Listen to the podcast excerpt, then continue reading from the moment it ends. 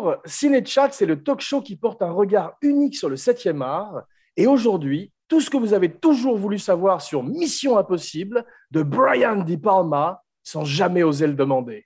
En triplex de Los Angeles, Paris et Biarritz, je suis votre hôte Jean Weber, The Man with the Golden Pod.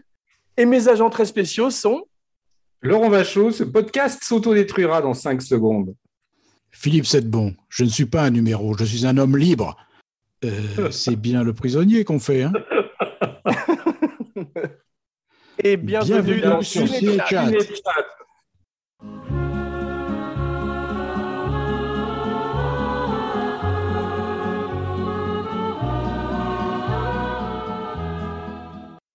Ravi de vous retrouver, mes cinébuddies. Votre mission, si toutefois vous l'acceptez, consiste à revisiter le premier film de la franchise. Et sans plus tarder, comme le veut désormais la tradition, Philippe, qui est en fait Laurent avec un masque de latex sur le visage, met le feu à la mèche et nous parle des origines télévisuelles de la série dans un chapitre intitulé sobrement Allumez le feu.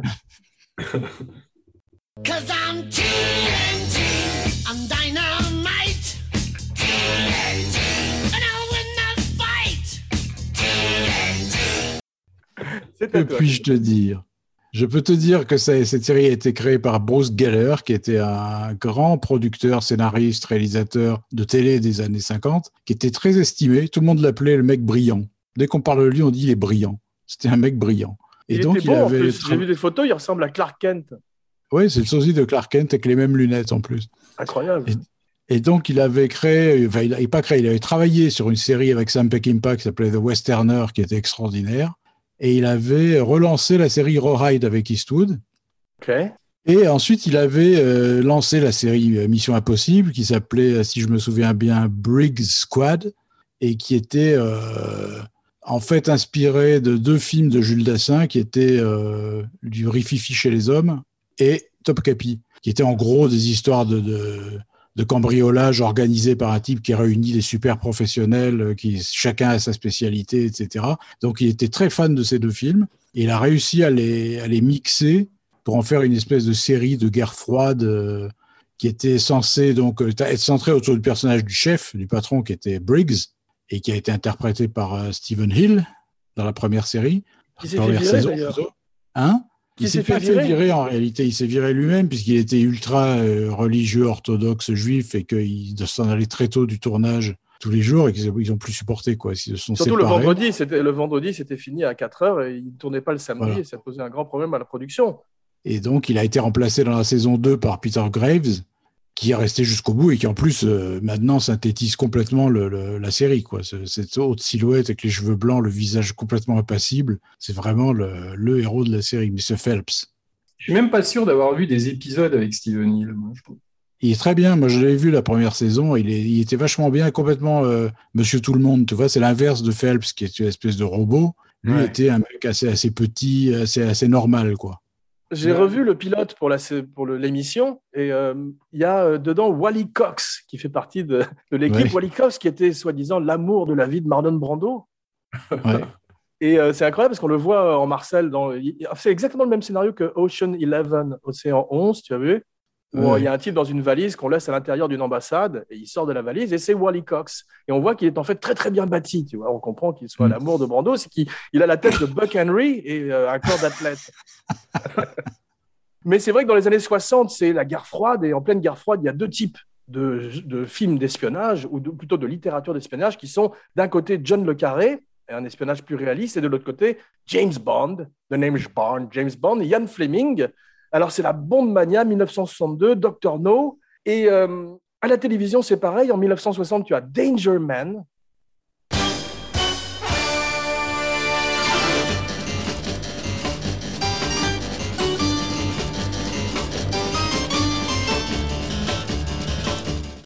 Avec Patrick Ouais. McGowan, qui donne renaissance par la suite aux prisonniers qu'on va faire peut-être. Ah, tu jour. vois Bah ouais, on y revient dans TV Chat. C'est une série que tu aimais bien, toi, Laurent, Le Prisonnier, je crois. Ah, j'adore. ouais. Ouais. C'était pas terrible le remake, non, avec euh, Jim Caviezel? Écoute, euh, moi je l'ai vu, c'est bon, c'est moins bien, hein, mais c'était pas honteux non plus. hein. Alors, simplement, il n'y avait pas le village, ils n'avaient pas fait ça à Port Myron, le village du Pays de Galles, ils avaient fait ça dans le désert. Je me souviens, c'était un choix un peu bizarre, mais ça, c'était pas complètement. euh, je t'assure, c'est pas nul. Il y avait la boule sur la plage? Ah, écoute, je me souviens plus parce que j'ai vu ça il y a au moins 12 ou 13 ans. Je crois pas qu'il y avait la boule. Non, J'aime regarder les boules qui roulent sur la plage. C'était une belle chanson, ça. Et euh, en, en Amérique, pareil, tu as les euh, Men from Uncle, des agents très spéciaux, donc, J'aimais bien euh, ça aussi. avec Robert Vaughn, l'ami. Ouais. Qui était pastiche. Ça, c'était du pur pastiche. C'était comme Batman, quoi. C'était l'humour camp. Oui, c'est vrai, mais c'est quand même un peu plus sérieux. C'était pas non plus euh, Max Non. la menace. Je- Et- J'en et- ai non, mais revu, non, pas loin, pas loin quand même. hein. Ah ouais? Ah, Moi, j'ai pas le souvenir d'un truc aussi outrancier que Batman quand même. Si, si, si, si, je t'assure. Enfin, Peut-être pas la première saison. Il y avait une première saison en noir et blanc qui se voulait un peu sérieuse, mais là, Ouais. les Ah, deux- enfin, la suite, c'était il y avait des gorilles dans des costumes qui s'attaquaient à nos héros et tout. Enfin, c'était Ah ouais? complètement ridicule. euh, ouais, Et McCallum, il s'était fait voler sa femme par Charles Bronson. Jill Ireland, Ouais. c'est ça? C'est ça. L'homme invisible. Mais il joue Sinon, dans La il y a- Grande Évasion, McCallum, non? Bah, c'est c'est probablement Charles Bronson. Ouais, bah, c'est Ouais, ouais, plateau c'est de là que. Bronson avait, là que Bronson rencontré la, la femme de McCallum. C'est ça. D'accord. Il y a également euh, les mêmes années 60, I Spy, vous savez, la série avec Bill Cosby, Ouais. et euh, les Avengers, qui étaient formidables, chapeau melon et et bottes de cuir. Bruce Geller, c'est lui qui allume la mèche, tu as vu? Ouais. Ah bon? Ouais, au début de, de chaque épisode, et il est Ah, mort dans un accident. ça. Ouais, c'était un grand pilote, et il est mort dans un accident, enfin pas si grand que ça, parce qu'il est mort dans un accident de Cessna, malheureusement, dans les collines de Santa Barbara, à l'âge de 47 ans. C'était un ami de William Goldman, le scénariste de- des Hommes du Président et de Butch Cassidy, Bruce Geller. Et, Wow. euh, et en fait, euh, William Goldman a écrit un, un- un- un draft de Mission Impossible 2 pour euh, Tom Cruise et qui n'a pas été tourné. Waouh On va parler un peu des différents films de la série de Tom Cruise, bien sûr, très vite, mais euh, je voudrais tirer d'abord un petit coup de chapeau à Lucille Ball, qui était dans l'air du temps un petit peu avec le film de Nicole Kidman et notre ami euh, Javier Bardem. C'est grâce à elle qu'on a Star Trek et Mission Impossible, entre autres, grâce à Desilu Productions, qui était sa maison de production pour la télévision, et qui ont produit ces shows. Elle avait dit qu'elle avait rien compris au scénario. hein. elle a donné son accord pour le produire, mais elle a dit en réunion de, de production Faites ce que vous voulez, mais moi, j'ai rien compris. C'est drôle, mais c'est souvent comme ça qu'on a les meilleures séries parce que les producteurs, justement, n'envoient pas trop de mémos et les laissent faire Mhm. leur truc. Mais euh, ce qui est drôle aussi, c'est qu'elle a produit euh, Les Incorruptibles, que remakerait Ouais. également Brian De Palma, formidablement. Alors, au début, tu as vu, c'est- plus politique. hein. C'est souvent dans des, répu- des républiques bananières, même notre ami Ouais, Martin ouais. Qui est fantastique, mais souvent du brown face. Tu as vu, il a souvent du cirage sur le visage pour se faire passer pour un dictateur mexicain. Il ressemble, il, il ressemble à Paolo Gucci, il ressemble à Jared Leto dans le premier épisode dans, dans House of Gucci. Il n'y a pas que le maquillage, parce qu'il m'a toujours fait marrer dans, dans Mission Impossible. J'en ai revu des épisodes de la, des deux premières saisons, disons. Et euh, c'est qu'en fait, tout le monde parle la même langue. Ils vont dans tous les pays du monde. Ils se font passer pour des généraux, des machins, des dictateurs, tout ce que tu veux, Mhm. mais tout le monde parle anglais. Comme l'agence touriste. Mais ils vont, ils tout le temps. euh, c'est drôle, ils vont tout le temps à Valverde, tu sais, cette république fictive C'est ça. dans Commando. C'est le, côté le un peu Tintin du truc, tu sais, il y y a le général Alcazar un peu. Quoi. C'est ça, exactement. C'est vrai. Mais ça m'a frappé à quel point, et on retrouve ça dans le film de De Palma, c'était une ode à l'acting et à l'artificialité du cinéma en général, les effets spéciaux, parce que euh, ces masques et euh, ces, ces mises en scène qu'ils font à chaque fois. Et on a même, c'est drôle parce que dans, le, dans les épisodes, ce sont des gens connus. Tu as vu Barbara Bain, elle est une actrice très connue, mannequin. Lui est censé Ouais. être un magicien, c'est le David Copperfield de l'époque. Peter Lupus, c'est le Schwarzenegger de l'époque aussi. Donc ils prennent Mm. des agents secrets qui sont encore plus connus que James Bond, ce qui est étonnant. Et euh, ce qui est drôle, c'est que Cinnamon, le rôle de Barbara Bent, était la femme de Martin Landau dans la vie. Et tu as vu, elle est très, euh, elle se sert beaucoup euh, de son physique pour euh, Ouais, ouais. l'émission, tu as vu? Surtout ses jambes qu'on voit énormément. Ouais, c'est vrai. Mais Il y avait qui? Il y avait Leslie Ann Warren après, non? Ouais. Ah, c'est ça, ouais, parce que la, la C'était à l'époque, je crois que c'était après la troisième saison, après la troisième ou Ouais. la quatrième saison, je sais plus. Ils se sont complètement re- relocalisés aux États-Unis. Ils faisaient plus que des affaires internes contre la mafia, ça, contre la. c'est ça. la contre la mafia et ouais. contre le syndicat qui deviendrait les méchants dans les deux Voilà. derniers films de Macquarie. Ouais. Peter Graves, je le connaissais pas, mais après, je l'ai revu dans un de mes films préférés, qui est La Nuit du Chasseur. Il faisait Ouais. le père des enfants. Il est formidable. Mais il est surtout connu pour ça et pour Airplane par la suite. Parce que tu aimes les films de gladiateurs. c'est ça. Donc, on va commencer à parler du film de Brian De Palma. Et Laurent va nous en parler beaucoup, bien sûr, grâce euh, à son formidable livre donc, que je vous recommande une nouvelle fois aujourd'hui. Je pensais à un truc. Tu sais que- podcasts avec ce bouquin. Tu sais quel serait l'indicateur quand le podcast est terminé? C'est quand on commence, quand on fera Mission to Mars. on saura que c'est le temps de raccrocher les en, gants. en cinéflop. ouais. Abracad De Palma. Tous les acteurs du film sont réinvités au départ pour le film de De Palma pour faire la première équipe qui est décimée dès les premières, les premières Mhm. euh, images. Ça, j'ai jamais, ré- j'ai jamais réussi à savoir si c'était vrai. Ça. C'est-à-dire, c'est, c'est, on, on dit qu'en fait, ils avaient prévu ça et qu'ils avaient euh, euh, demandé. Mais alors, t'imagines, ils avaient quel âge déjà à l'époque, en 96, C'est enfin des vieillards. 95 Mais il paraît que Barney. Greg Morris est allé à l'avant-première et qu'il est sorti dégoûté à la moitié du film. Non, mais il y a Léonard Nimoy. Moi, moi, on m'avait dit Léonard Nimoy, Peter Graves. En fait, ils n'ont pas voulu parce qu'ils étaient outrés quand ils ont vu que c'était Peter Graves le méchant, enfin que c'était Phelps le, le méchant. Mais enfin, je vois mal comment ils auraient. euh, Enfin, t'imagines, t'aurais vu Tom Cruise avec une bande de vieillards. euh, Enfin, ceci dit, euh, Peter Graves, il a toujours eu la même tête avec ses, avec ses cheveux blancs, donc il n'a pas d'âge. Il aurait très bien pu faire le rôle de John Voight. Ouais, Non, enfin, ça, ouais, moi, bah- je moi, je pense que c'était pas une bonne idée. Je, je- je- je me demande si c'est authentique. hein. En tout cas, De Palma, il m'a dit que lui, il n'avait jamais eu affaire à eux. C'est- Parce qu'au départ, tu sais, c'était Sidney Pollack qui, devait, qui a préparé. C'est ça, qui a développé le projet. Mais attends, je voulais, je voulais juste dire, terminer par, par dire que pour dire que Robert Conrad aussi détestait les, les mystères de l'Ouest. Oui, mais ça, on comprend mieux. Ah oui, hein. le film. et il s'était, euh, et Will Smith, et Will Smith s'était excusé publiquement après. Mais là, c'était carrément une parodie presque, euh, les mystères de l'Ouest. C'était pas drôle en plus. Ouais, enfin, euh, c'est vrai, c'était très raté. Il faudrait le refaire d'ailleurs. Mais pour l'heure, plongeons avec Laurent, qui est en fait Philippe avec un masque dans latex sur le visage, au cœur de la genèse du film de De Palma, dans un chapitre intitulé Say hello to my little spy.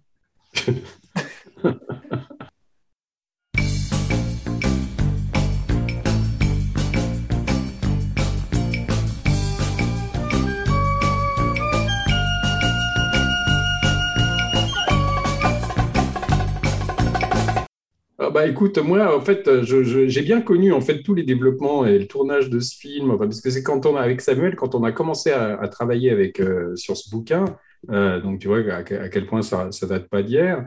Euh, en, fait, on, on a vraiment commencé à rentrer en contact avec lui quand il était en fait en train de pro- de- de- d'être en préparation de ce film, parce Wow. qu'il était venu à Paris pour euh, pour euh, auditionner des acteurs français, hein, parce qu'il y avait deux personnages qui devaient qu'ils avaient décidé euh, qui, qui seraient joués par des rapide. acteurs Est-ce que le personnage de Reno était toujours français? Parce qu'il s'appelle Krieger dedans Euh, je ne sais pas s'il était toujours français, mais en tout cas, il, avait auditionné euh, les trois quarts des acteurs français et des actrices françaises à l'époque. C'était un truc énorme. Il y avait tout le monde voulait venir. Il y a, il y a eu Marceau, Parillo. Enfin, elles, sont toutes allées euh, auditionner.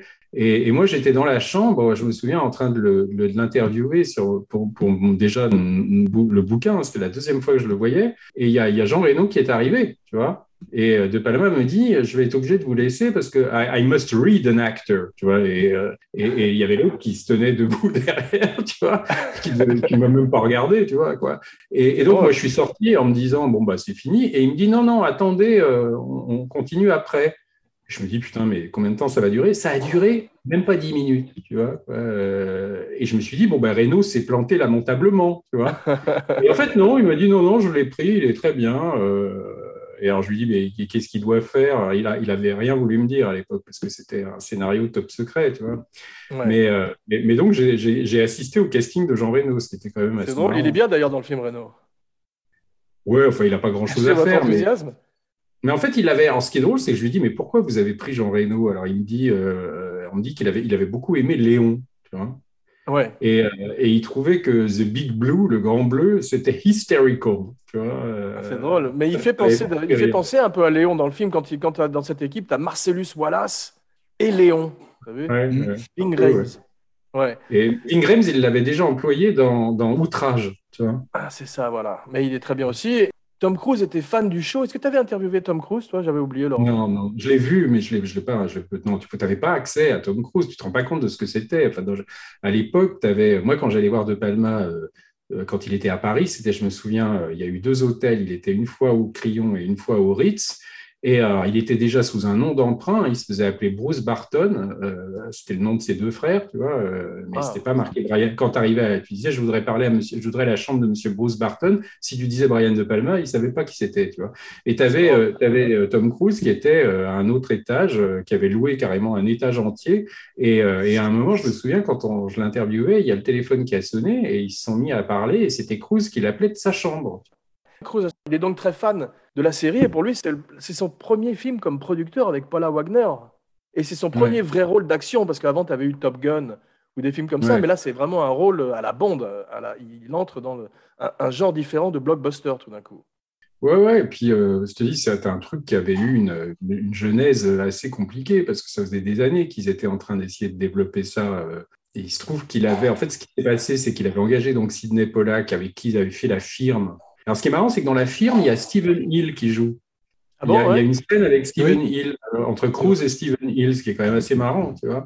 Et, euh, et donc, euh, donc, Pollack avait été euh, engagé pour développer Mission Impossible, mais en fait, il paraît que Pollack, ça ne le branchait pas vraiment, tu vois. Enfin, il faisait ça parce qu'il ne pouvait pas dire non à Tom Cruise à l'époque, tu vois. Et, euh, et donc, ils avaient engagé les scénaristes d'American Graffiti, ce qui était quand même un choix curieux, tu vois, pour développer le scénario. Gloria Katz et Willard Huyck. Et en fait, ils ont fait un scénario qui n'a pas du tout plu à, à Tom Cruise. C'est pas euh, eux qui avaient et- écrit Howard the Duck? Si, si, si, si. Et, euh, et, et- et- donc, euh, donc, en fait, ils n'ont ils ont pas continué. Et Pollack euh, s'est barré aussi pour faire Sabrina. Et donc, c'est là qu'ils ont, ils ont, que Tom Cruise a pensé à De Palma, parce qu'en fait, il l'a rencontré à, à dîner chez Spielberg une fois. Ah, C'est ça. Et, euh, et il disait, ouais, je suis en train de produire Mission Impossible. euh, Enfin, je voudrais développer Mission Impossible, mais j'ai pas de metteur en scène, machin. Et puis alors, il y a Spielberg qui a, qui a désigné De Palma en disant, mais t'en as un tout trouvé là, tu vois. Et l'autre a cru que c'était une blague, parce que De Palma était quand même un metteur en scène pas du tout coté à l'époque. hein. Tu vois, il avait fait Le Bûcher des Vanités. Euh, Carlitos Way avait pas marché non plus, mais il paraît Il que avait besoin d'un succès, d'un film commercial, ouais. Mais il paraît que Tom Cruise avait beaucoup aimé Carlitos Way. Et il paraît que Tom Cruise est rentré chez lui et a passé la nuit à revoir des, films de De Palma, tu vois, Les Incorruptibles, ça. Et il s'est dit, mais en fait, c'est une très bonne idée. Et donc, il l'a il fait contacter et ils se sont euh, rencontrés après pour parler de ça. Et ça, ça devait être fin 93, début, 80, début 94, tu vois. Et, donc, lui, ça, ça lui permettait de se relancer parce que ça faisait quand même de Palma, ça faisait vraiment depuis Les Incorruptibles qu'il n'avait pas fait un, un- un vrai succès de box-office. Ouais, c'est étonnant que ce soit un reboot qui le remette en selle. Ah oui, Euh, puis euh, c'était un peu une série télé comme Les Incorruptibles, tu vois. Mais je pense qu'il a senti aussi que ça pouvait être un succès et que c'est parce que il avait, enfin moi, il m'avait dit qu'il avait jamais vu un épisode de la série, ce que je trouve quand même un peu bizarre parce que c'est quand même une série archi Hmm. connue. Et Ouais. au départ, je pense pas que ça l'intéressait plus que ça. Et puis en fait, Tom Cruise l'a laissé quand même euh, aller vers une direction, tu vois, qui était quand même franchement transgressive, quoi, euh, qui était euh, de faire de, de Jim Phelps le, le méchant, quoi, qui était quand même un Justement. truc, euh, Parlons un petit peu plus de Thomas Mapotter Cruise, le quatrième du nom, dans un chapitre intitulé Ground Control to Major Tom. Este es el control de tierra, Tom.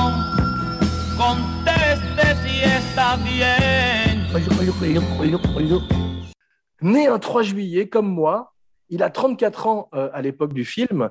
Il est né le- la même année que Dr. No et il a donc euh, à peu près, il a 4 ans au moment du premier Mission Impossible. toi, tu aimes, euh, tu es fan de Tom Cruise, toi. Toi, tu es plutôt fan de son côté scientologue, si je ne m'abuse, Philippe.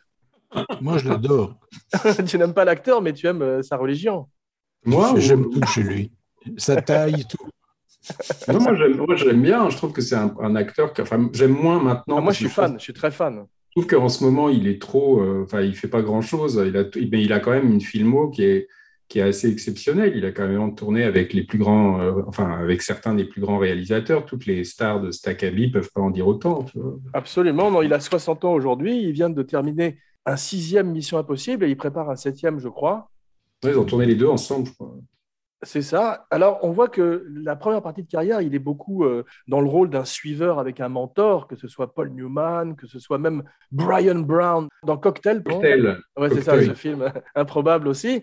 Et euh, quand il parle de son père dans la vie, tu as vu, euh, d'abord, il est né dans une famille extrêmement pauvre, Tom Cruise, et il parle d'un marchand de chaos et un bully et un lâche. Donc, c'est quelqu'un qui a abandonné ses enfants très tôt. Et il frappait ses enfants, apparemment. Et euh, Tom Cruise décide de devenir euh, prêtre franciscain. à la manière de Scorsese. Il paraît. oui. En fait, on parlera un petit peu plus tard de la scientologie quand même, parce que c'est une partie importante de sa vie. Mais euh, j'ai écouté un podcast et il paraît qu'en fait, quand tu arrives, il y a des gens qui étaient invités chez lui.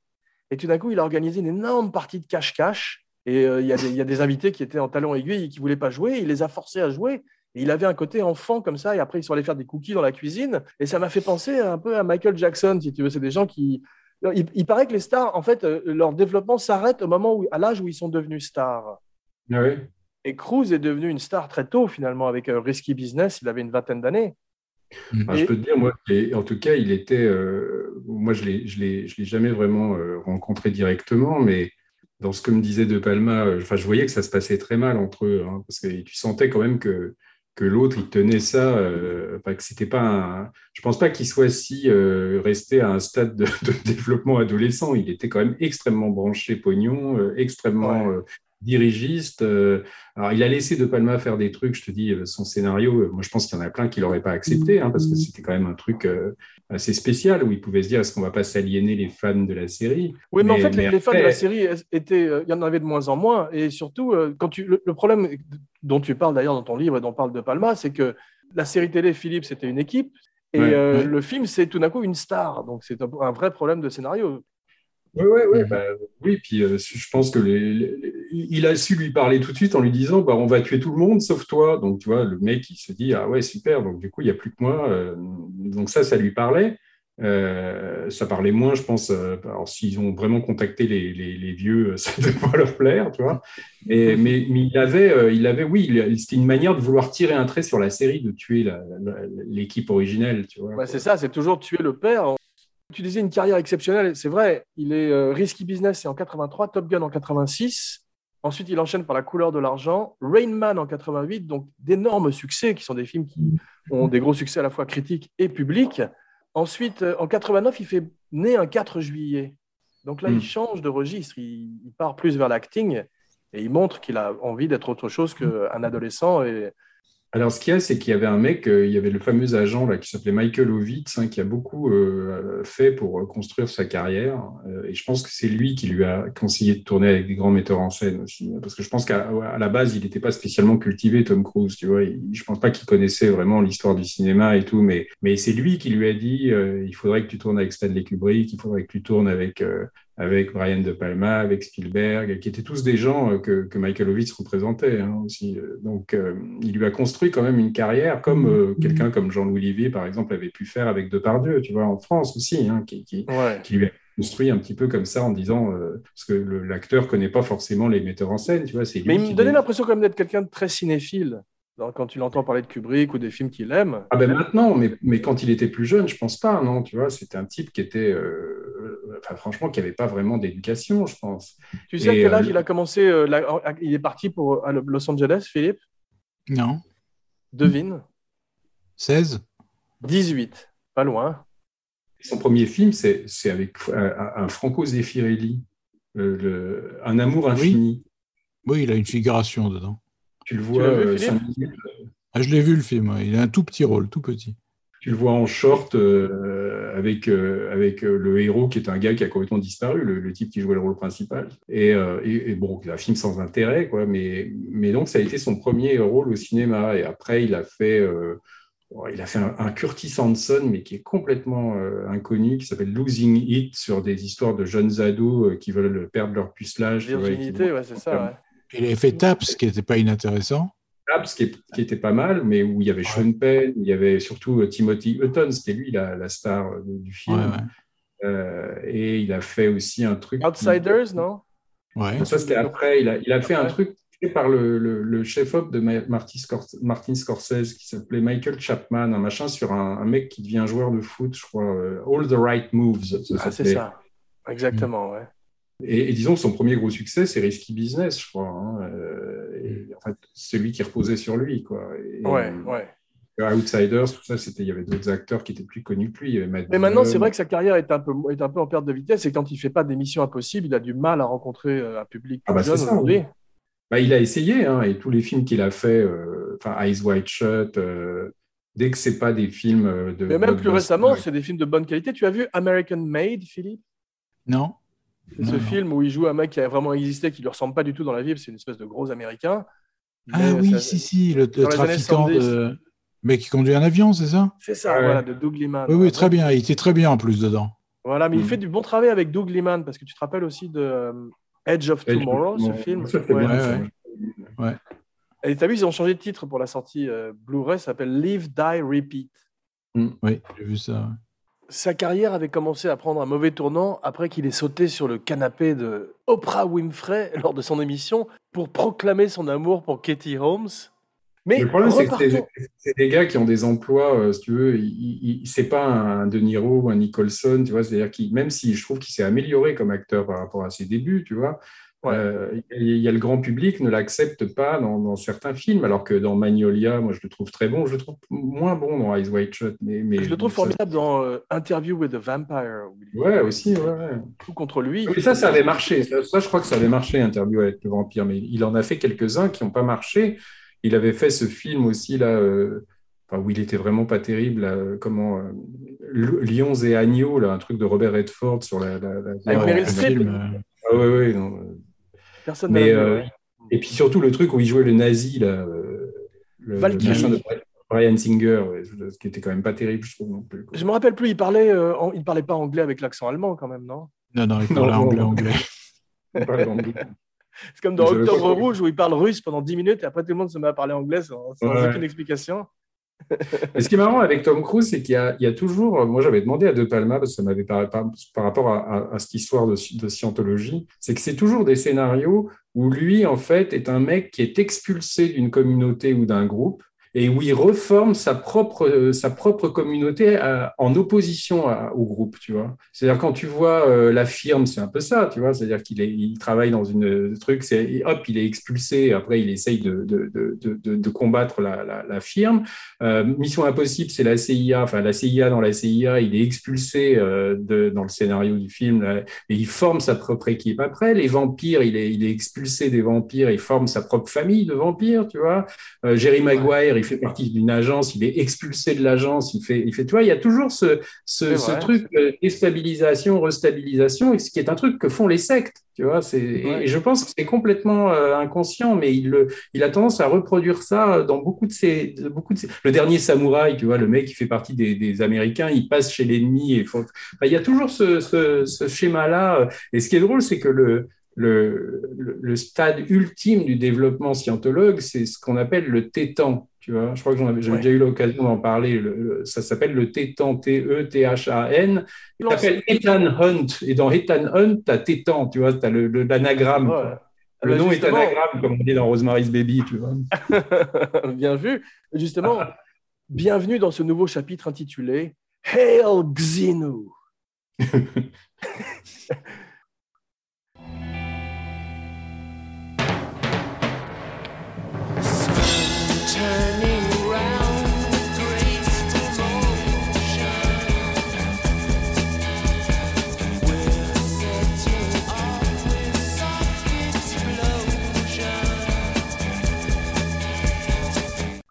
Mimi Rogers, 1986, la première femme de Tom Cruise. C'est comme ça qu'il est introduit à la scientologie. Ouais, parce que ça, le père de Mimi Rogers, c'était un type qui avait des hautes fonctions euh, dans la scientologie. C'est ça. Et tu sais en quelle année, Philippe, euh, on, a, on a appris qu'il était scientologue? Non. Quatre ans plus tard, en 1990, par un Ah tabloïd. oui, c'est pas avant? Non, c'est un tabloïd qui s'appelle le Star, je crois que c'est anglais, et qui a euh, publié l'information. Il admet, euh, lui, en Ouais, Il y avait Tra- 1992. Travolta, Travolta était déjà dedans. Il me semble qu'il avait déjà fait des trucs, euh, non sur, euh, En tous les cas, lui, il a admis publiquement en 1992 dans une interview avec Barbara Walters, Ouais. Et il avait dit que ça l'avait aidé à surmonter sa dyslexie. Non, je t'assure qu'il y a un truc où moi j'ai vu une interview de lui euh, qui date de Risky Business à peu près. Tu dois avoir Euh, raison, parce que tu as, souvent raison, j'ai remarqué euh, dans, Euh, et, euh, et il, et parle justement de ça, qu'il avait du mal à lire et que ça lui avait permis de, de, de, de- de mieux maîtriser la lecture. Ah, ça, ça ne m'étonnerait pas. Une, puisque tu sais tout, j'ai une question à te poser. Où est Shelley Miscavige? Bah, je crois que je sais explique, pas où elle explique est. à hein. Philippe, explique à Philippe qui est Shelley Miscavige. Dis-moi. Donc, le grand, le grand gourou de la scientologie, euh, depuis la mort de Ron Hubbard, c'est un type qui s'appelle David Miscavige, qui est une sorte de, de- de psychopathe, enfin, qui est complètement cinglé, paraît-il. Friedkin paraît-il, et l'amant de Tom Cruise, on va avoir un procès très vite parce qu'il est très procédurier, Tom Cruise. Mais euh, Tom Cruise l'aime énormément parce qu'il a une tête de plus que lui. Il a une tête de plus que Miscavige. Qui est très rare. Vas-y, à toi. à toi. Miscavige donc euh, a été marié avec euh, une certaine donc euh, She- Shelley Miscavige et cette femme a disparu. Personne ne l'a revue depuis, mais je ne sais pas combien d'années, tu vois. Et Ouais. il y a des légendes qui circulent comme quoi elle serait 2004, cloîtrée. 2004 dans- la dernière fois. Voilà, donc cloîtrée de- elle serait cloîtrée quelque part avec l'interdiction de sortir, mais, mais visiblement, ça, tu sais, ils ont des compounds, des, des trucs euh, au milieu du désert. Enfin, donc, euh, c'est très mystérieux. Il y a même un bouquin qui a été écrit, je crois, sur, sur, la, la, la dispari- enfin, sur cette femme euh, que, que, que personne n'arrive à localiser. Euh, apparemment, elle est toujours vivante, mais, Ouais. mais personne ne sait où elle est. C'est très étonnant. Cathy Holmes et Nicole Kidman ont réussi à s'échapper. Euh, Nicole Kidman a perdu deux de ses enfants dans l'affaire, mais euh, regarde simplement la photo de Nicole Kidman sortant de son, euh, de- de- quand- au moment où elle finalise son divorce. Ouais. À la tête, tu as l'impression qu'elle qu'elle qu'elle est- qu'elle renaît. C'est extraordinaire. Et pareil pour Cathy Holmes. Et surtout qu'elle devait avoir un gros chèque, non? Enfin, ils avaient dû, euh, ils ont dû faire un, un- un- un- comment Elle a un- dit en interview qu'elle allait pouvoir recommencer à porter des talons, euh, des talons hauts. C'est méchant, mais drôle. Moi, je les ai vus une fois ensemble dans une conférence de presse au moment d'Eyes White Shut, et c'est vrai que euh, c'était un peu tendu, je me souviens, parce qu'il y avait beaucoup de questions pour elle et très peu pour lui, et tu sentais qu'il la regardait un peu en la foudroyant du regard chaque fois qu'elle répondait, du style « et moi », quoi, tu vois Wow. Mm. Tu avais vu leur film, euh, Philippe, tu avais vu leur film irlandais, Far and Away? Oui, qui est pas nul. Il paraît que c'est pas mal, ouais. De Ron Howard, moi j'aime bien Ron très bien filmé. Il y a un film de Ron Howard, euh, Dernière Tangente, que j'aimais bien, qui s'appelle Missing, avec Tommy Lee Jones et Kate C'est presque un chef-d'œuvre. C'est presque un chef-d'œuvre. Excellent Mm. western, presque un chef effectivement. Avec Kate Blanchett aussi.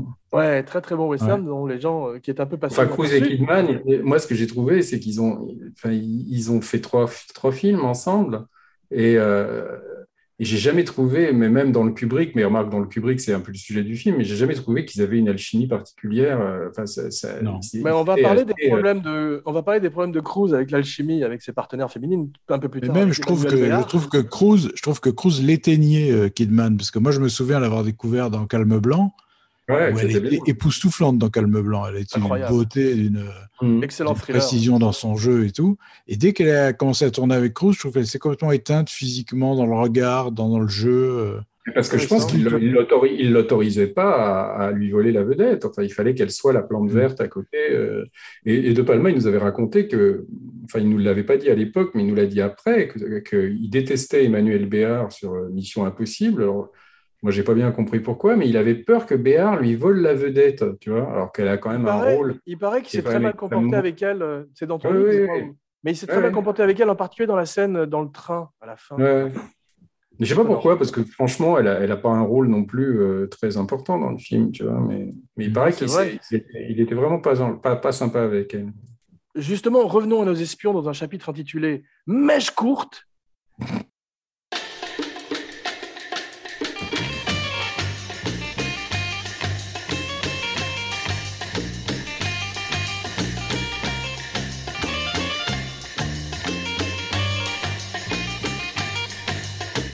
Et parlons un petit peu de Lalo Schifrin, qui est quand même euh, un des most valuable players, un des players les plus importants de cette histoire, et euh, grâce à qui euh, on se souvient aujourd'hui de la série, c'est surtout ce thème extraordinaire. Moi, je suis très fan de Lalo Schifrin, comme tout le monde. Il était argentin. Et Silvestri est viré par Tom Cruise. Non, par De Palma. Alors, Pardon, c'est De Palma qui vire de Silvestri, ouais, parce qu'il n'est pas content de sa musique, c'est ça? Ouais, ouais, mais d'ailleurs, tu peux la trouver sur Internet, la, la musique de elle elle en- comme on appelle ça, bootleg, le- les, les- les compositions. euh, Mais c'est pas terrible. Et en fait, ils l'ont réutilisé pour un film de L'Effaceur avec euh, Arnold Schwarzenegger. J'aime beaucoup. Il y a- il y a Your des parties. Voilà, il y a des parties de, de la musique qui ont été replacées dans l'effaceur. Tu sais que Silvestri, euh, donc euh, le, le compositeur là, qui a fait Retour vers le futur, qui a fait quasiment tous les films de, de Robert Zemeckis, sais qu'il a fait un film, euh, c'est de Philippe Clair, Euh, euh, et dans lequel il y a Connie Nielsen aussi, quoi. Tu vois, la, la, la- l'actrice de Gladiator. et de- de- Gladiator, ouais. Et je sais plus si c'est enfin, le, le Par où t'es rentré, on t'a pas vu sortir, enfin, un, un film avec un titre improbable dans lequel il y a Jerry Lewis aussi, tu vois. quoi. Ah oui, oui, mais je, je Ah oui, doublé, doublé avec l'accent pied noir. Et alors, tu as quand Je même déconne Sylvester, pas. J'avais, j'avais vu une interview de lui en disant Philippe Clair, euh, quel, quel mec très marrant. Enfin, c'était complètement surréaliste. Mais il joue, il joue, il joue Philippe Clair. C'était une Cruise, story. De Palma, Philippe Clair, tu vois. quoi. C'était une buddy story avec Jerry Lewis et Philippe Clair, si je ne m'abuse. Je crois, oui. C'était, mais en, en fait, c'est un- c'était produit, je crois, par Tarak Benamar, il me semble, ce truc. Quoi. C'était tourné en, en- en Tunisie, je crois. Ça va être Et, le euh, prochain euh, ciné-chat, ça, je sens. Dans, dans quelles, dans quelles circonstances il s'est retrouvé à faire la musique de ce film, je ne sais plus, mais, mais je crois qu'on peut trouver sur Internet une interview de lui où il en parle, qui est assez marrant. Mm. Et, euh, et en drôle. fait, bon, c'est vrai que De Palma, il avait, euh, il avait, euh, il, il avait pas du tout aimé euh, la, la musique qu'il avait faite. Et en fait, je crois que l'autre voulait pas vraiment recommencer. Tu vois, il voulait tout de suite enregistrer. Donc, ils ont été obligés de lui dire, bah, au revoir, quoi. Et il- Euh, surtout, alors, surtout de, Palma, de Palma et la production voulaient euh, Anna la manière 2 et, et avoir surtout un souvenir de Lalo Schifrin et l'utiliser son thème, alors que tous les autres. Ouais, mais ce qui est curieux, c'est que. Moi, je lui avais demandé, mais pourquoi vous n'avez pas euh, demandé à Lalo Schifrin de, de faire euh, toute la musique et, et- et ils n'avaient pas du tout l'air euh, de vouloir faire ça. Alors, je ne sais pas si Lalo Schifrin n'était pas intéressé, mais ils n'ont pas eu, ils ont même pas demandé, quoi. Tu vois, ça n'avait pas l'air du tout d'être dans leur. Je suis pas sûr qu'il était le meilleur candidat pour scorer tout le film, parce qu'effectivement, c'est plutôt l'homme d'un thème. Tu vois, d'ailleurs, on voit dans la série télé, c'est tout le temps le même thème décliné, soit en marche militaire, soit euh, Mm, C'est en vrai. version plus soft. euh, Mais là, tu l'entends pas mal. Enfin, ils l'ont, ils l'ont réorchestré aussi dans celui-là. Enfin, ils ont, ils ont, ils ont- tu l'entends. Le, le, le, thème, c'est pas le, le fameux thème, tin, tin, mais le, thème qui s'appelle The avec les tambours ouais. comme ça. Ça, tu l'entends, je crois, dès la première scène du film. Mais dans la, dans la série, dans la série, il est- elle est essentielle la musique tout, tout du long. Ça rythme Ah ouais. les, ça rythme les plans, ça rythme le montage. Enfin, tu vois, qui en soi, Mm. il n'y avait pas tant de plans que ça dans, dans la dans la série, tu vois. Et ça Mm. avait donné l'impression d'un truc super rythmé, super haletant comme ça que c'était pas forcément. Ouais. Parce qu'ils ont gardé dans le film, dans le premier film, en tout cas, c'est sur le générique, de montrer tous les moments forts du film. Oui. euh, qui défilent à toute vitesse, tu vois, comme il y avait euh, au début de chaque épisode. Absolument. Mais tu as vu, euh, c'est U2 qui fait donc, euh, qui réinterprète, pas U2, c'est Adam Clayton et euh, je sais plus l'autre, Ouais. le batteur, je crois, qui réinterprète le thème. On verrait que Lim Biscuit le ferait pour le deuxième, le pire de la série Ouais. à mon avis.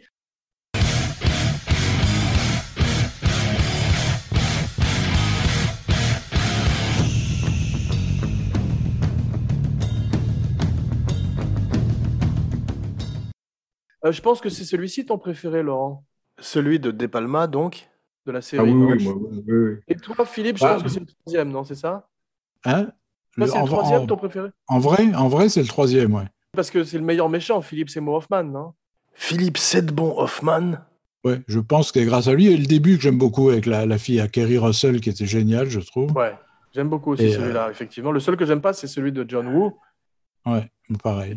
Moi, je trouve, tu vois, les, les deux derniers, là, euh, ou les trois derniers, je sais plus, non, les trois derniers, moi, je les trouve bien, mais j'arrive pas vraiment à les distinguer, tu vois. Enfin, c'est, c'est, enfin, les et le Mon Brad préféré, Bird. c'est Ghost Protocol. C'est celui où il escalade le Burj Khalifa, parce que là, tout d'un coup, tu as une scène, une action piece. Ouais, mais en fait, c'est devenu quoi? C'est des, c'est des gros films de cascade maintenant, en fait, tu vois. Et, Oui, et mais t'as l'impression que le scénario, c'est toujours le même, quoi. Enfin, c'est toujours une, la mystérieuse organisation de, d'espions Mais il a euh, pris, ils ont pris ce qu'il y avait presque de mieux dans Bond, qui sont quand même ces grandes séquences d'action et tout, et ils ont, Mm. ils ont monté Mm. tout à 11, et ça marche Mais tu regardes, bien. le- C'est le- quand même une bonne le- franchise. Le, le De Palma, si tu regardes bien, euh, il y a, il y a pas, euh, je crois qu'il doit y avoir un coup de feu, tu vois. Il n'y a pas de coup de Euh, feu, ouais. Alors tous les autres, ils sont là à canarder euh, ou, à, ou à, faire des, des- à part la cascade euh, sur le train à la fin qui est en fait faite en studio. Euh, bah, il n'y a pas les, ce qui est devenu après le trademark des, des films de Mission Impossible, c'est-à-dire des cascades en, temps, en réel, tu vois, parce que maintenant il fait les cascades pour de vrai, enfin dans, dans des trucs, euh, euh, c'est pas du tout des fonds verts ou des, des... et ça il n'avait pas encore euh, dans, enfin je sais pas s'il aurait pu faire euh, sur un TGV, peut-être c'était compliqué en vrai, hein, mais il l'a fait sur un avion, donc je pense qu'il aurait pu le faire sur un TGV, mais à l'époque il n'avait pas l'air de vouloir encore euh, faire des cascades absolument extraordinaires comme ça, d'en faire la marque de la série, de la du, du film quoi. Ouais. Mais pour en revenir au film, moi, ce que je, je- le souvenir que j'ai de ce truc, c'est que c'était, euh, d'abord, c'était interminable. Euh, je sais pas, il a travaillé deux ans là-dessus. Et, euh, et- nous, c'est deux ans pendant lesquels on l'a pas vu parce qu'il n'était pas joignable. hein. Moi, je me, souviens, je suis allé le voir pour continuer le bouquin. C'était en, en, août 95. Il venait de finir. Il était en train de revoir le, le- montage final. Il était crevé. Je me souviens, il dormait pas. Et j'étais allé le voir euh, 4-5 jours à Londres. Et, euh, et, et en fait, il, il, il en pouvait plus. Il avait qu'une envie, c'était rentrer chez lui. Tu vois. Et il t'expliquait que, que il avait l'impression d'avoir euh, passé 10 ans là-dessus. Quoi. Ouais, ça c'est des tournages très très difficiles et ça s'est pas très bien passé sur le plateau non plus. Aussi bien Non, ça se passait- entre, ça se entre les problèmes de scénario et les problèmes d'ego, ça a dû être très très Ça se difficile. passait très mal. Euh, non, mais alors, ce qui se passe, c'est qu'ils avaient euh, surtout. euh, enfin, de Palma avait des, des, des, des choses qui voulaient to- tourner différemment, et ça coûtait très cher. Et l'autre lui disait en gros, écoute, euh, je suis bien, content- je suis bien gentil de t'avoir employé parce que tu étais unemployable, tu vois. euh, et, euh, et donc, euh, bah, si tu veux vraiment, pourquoi tu mets pas. Il, lui avait dit, j'ai j'ai mis mes 20 millions à moi, parce qu'il n'avait pas pris de salaire, Tom Cruise, pour faire le film. Ouais. Il avait juste un pourcentage sur les recettes, tu vois, ce qui lui a rapporté bien plus. Ah bah, Euh, mais, mais il avait dit à De Palma, j'ai mis mes 20 millions, mais les tiens, tu vois. Quoi. et, euh, et, et ça, ça, c'était très tendu, surtout quand ils étaient, je me souviens, euh, quand ils sont revenus à Londres, qu'ils devaient faire toutes les scènes où il est pendu par les pieds et tout ça. Je me souviens ça. Et l'aquarium est à Pinewood aussi, l'intérieur. Ouais, ouais. Ouais, L'extérieur est à Prague, comme beaucoup de scènes du film. Et euh, John Voight fait un méchant, c'est la première fois qu'il fait un méchant. Non? Ils ont commencé par Prague. Euh, écoute, je ne sais pas, euh, je sais pas si c'est la première Philippe, il fois avait déjà fait des méchants, John Voight? Je crois pas avant. J'ai pas souvenir. J'ai pas souvenir. Il Mais ça faisait longtemps qu'on l'avait pas vu, non? Ça faisait très longtemps qu'on l'avait pas vu quand il Ouais. a refait Mission Impossible. Ouais. Oui. Mais c'est ce que dit De Palma, je crois, qui s'était arrêté pendant les années 80, non? Oui, Un c'est ça. Parce que d'un coup, on l'a, retrouvé vieilli, un peu bouffi, etc. C'est très surprenant parce qu'on l'a pas vu depuis très longtemps. Mais c'est vrai que en maintenant, fait, il fait que des méchants depuis, euh, tu te rappelles, Anaconda, où il essayait de faire Pacino dans Scarface. Il nous avait raconté en fait qu'il le connaissait depuis les années 60, John Voight. Euh, Wow. Et euh, il disait en fait qu'il aurait dû être un acteur aussi euh, important que Pacino, De Niro, Nicholson. Enfin, que lui, il le trouvait aussi talentueux et qu'il il avait tout en fait, parce qu'il a eu un Oscar aussi, tu vois. Enfin, c'était un type quand même qui était très très populaire dans les années Mais justement, il n'a pas. 70. on- on Et qui après a bifurqué, je crois, après Le. Champion, euh, tu vois, qui était un film sur la boxe, euh, qui avait encore, euh, de Zeffirelli d'ailleurs, qui avait marché, je crois, qui n'était pas terrible, mais qui avait marché. Il a Ouais. un peu disparu après. Avec Ricky Schroeder. Ouais. Ouais. C'est un film que Ryan O'Neill devait faire, en fait, avec son fils, tu vois, le, le champion, Ouais. et qu'il a, il a, il a laissé tomber quand Zeffirelli n'a pas voulu euh, prendre son fils, tu vois. Ok. Et, Une bonne euh, idée de casting, c'est euh, Vanessa Redgrave dans le rôle de Max, qui était écrit au départ pour un je trouve. ouais. Elle est délectable dans le film.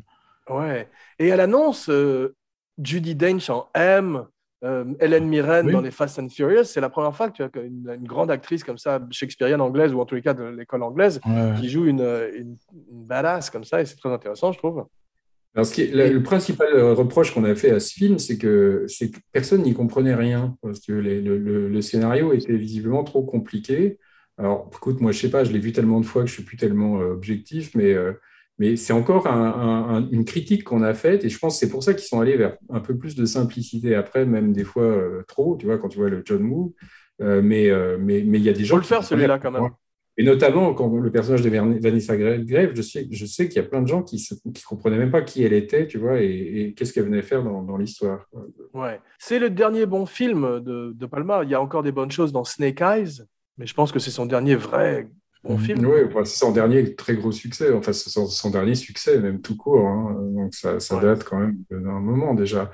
Mais, mais bon, ça lui a permis de faire Snake Eyes, ça lui a permis de faire, faire plein de films qui ont pas marché après, tu vois, quoi, parce qu'il est, il est, il est resté quand même euh, sur l'acquis de Mission Impossible, quand même, même après, quand il est venu en Europe et tout, il avait quand même encore le prestige de. de- Et de Carlitos Way, quand même. Car Carlitos Way n'avait pas marché, mais avait quand même un prestige énorme hein, sur le plan euh, critique, sur le plan de. Et puis même. Scarface l'a emmené très loin aussi, parce que même si euh, ça a eu un accueil mitigé, il paraît que tous les acteurs venaient après le, Ouais. le voir et imitaient Bah, Pacino. Tom Cruise, et, euh, Tom Cruise, il paraît que Tom Cruise faisait des imitations de, de Tony Montana sur le tournage, quoi. Say hello to C'est un my peu little curieux. friend. C'est un peu curieux, quoi. Mais de toute façon, il t'expliquait que Scarface avait été un tournage épouvantable. Il te dit en gros que dès qu'il fait un gros film, c'est toujours euh, très, ça se passe très mal, en gros. hein. Ouais. C'est pour ça aussi qu'après, il a plus voulu vraiment faire ces trucs-là parce que c'était toujours très compliqué pour lui.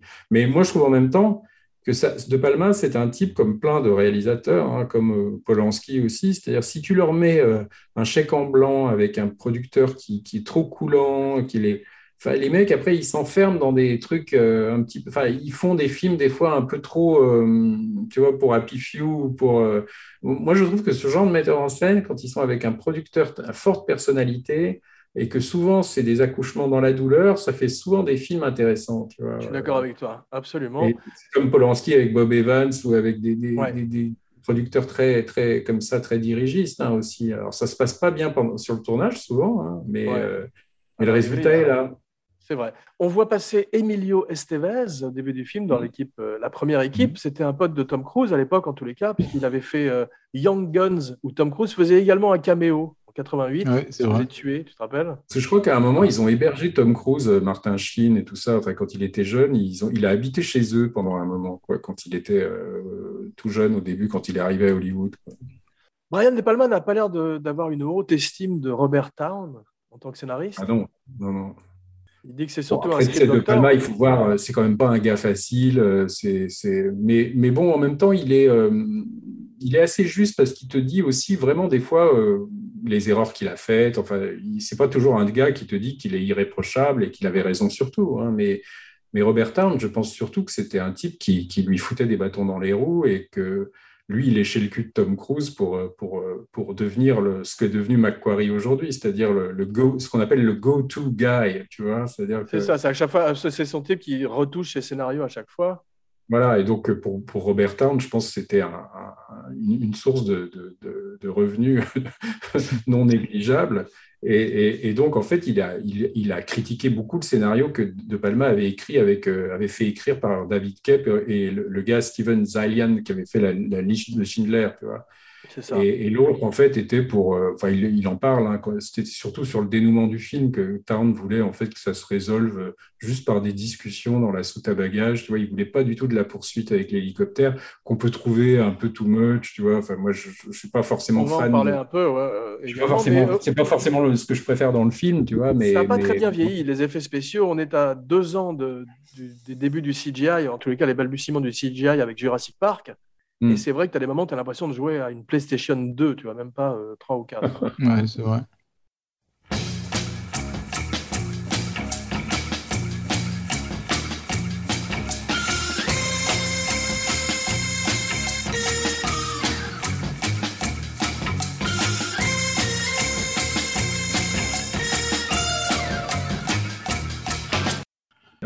Séquence de Langley est filmée comme un vaisseau de 2001, tu as vu? Ah bah oui, oui, bah c'est le décorateur de la guerre des étoiles hein, qui avait Ouais. fait le Star Wars, qui avait fait la, la- la chambre forte.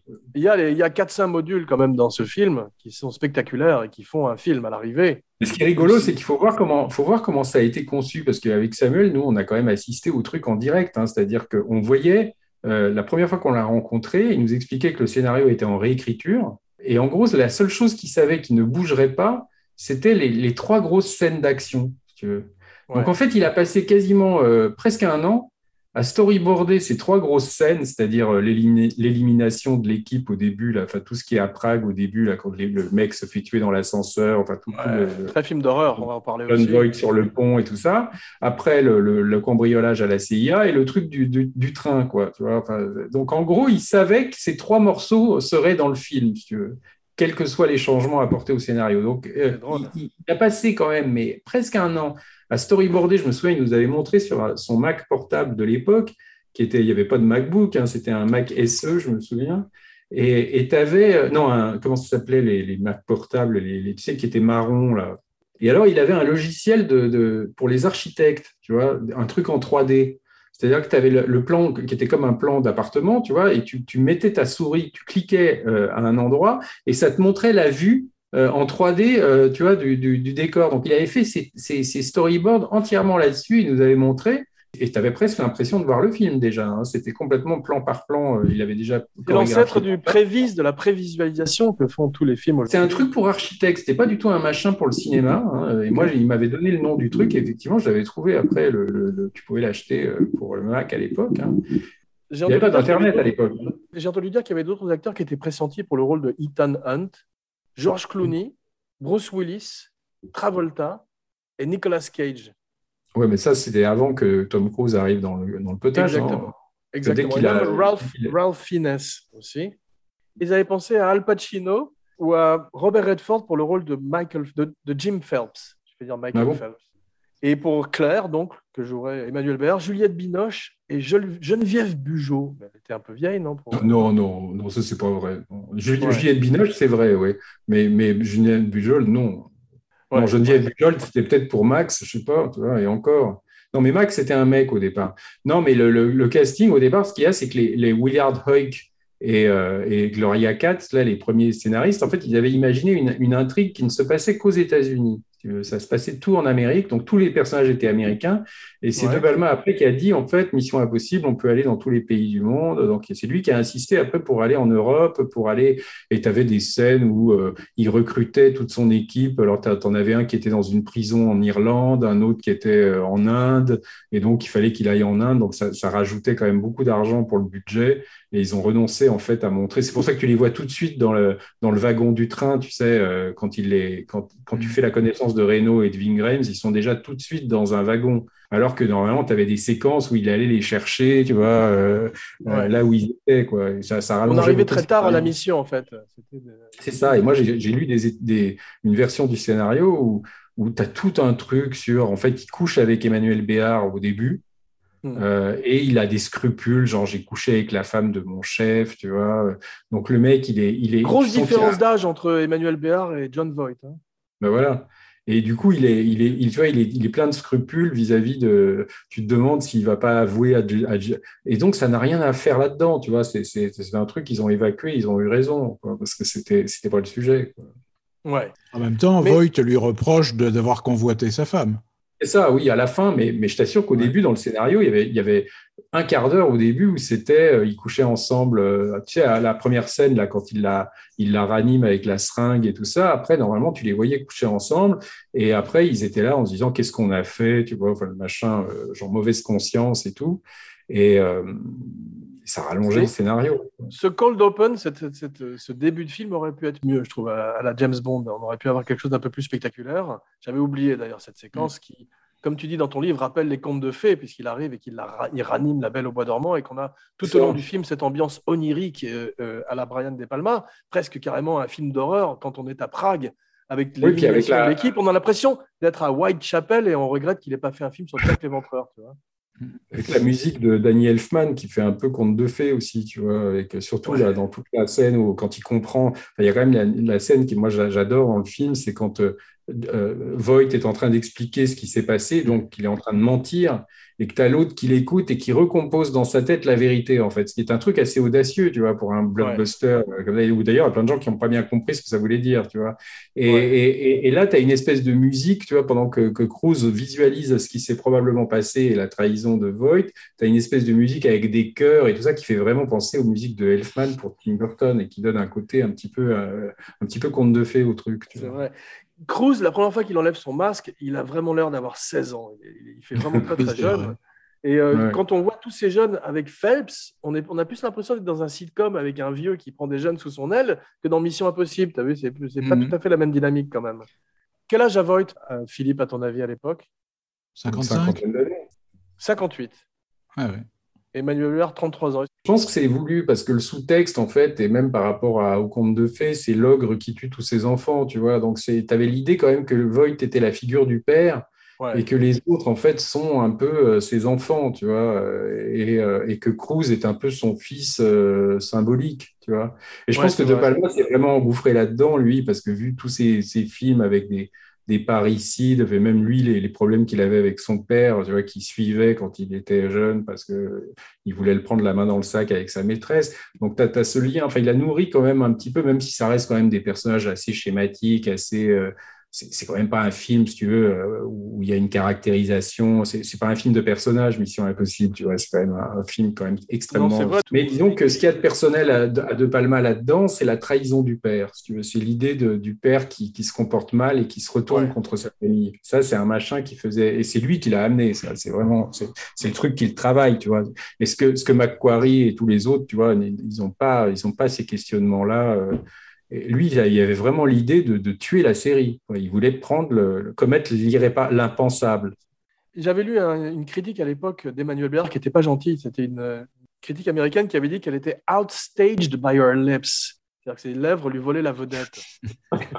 Mais c'est vrai qu'elle a rien à foutre, malheureusement, comme la plupart des, des autres acteurs autour de, de Tom Cruise. Ils ne sont pas très, très bien servis, sauf Henry Czerny, qui fait euh, le méchant, enfin, qui Oui, fait très bien, des ouais. types de- qui est formidable, je trouve, avec notamment très cette bien. extraordinaire scène des aquariums, où euh, De Palma précise que c'est des poissons en plastique à la fin, t'as vu Mm. Comme euh, Richard Donner sur la malédiction. Ouais, ouais, Rob mais- Bottin, le grand Rob Bottin, un de, mes spéci- un de mes techniciens des effets spéciaux préférés, fait les masques avec, Mm.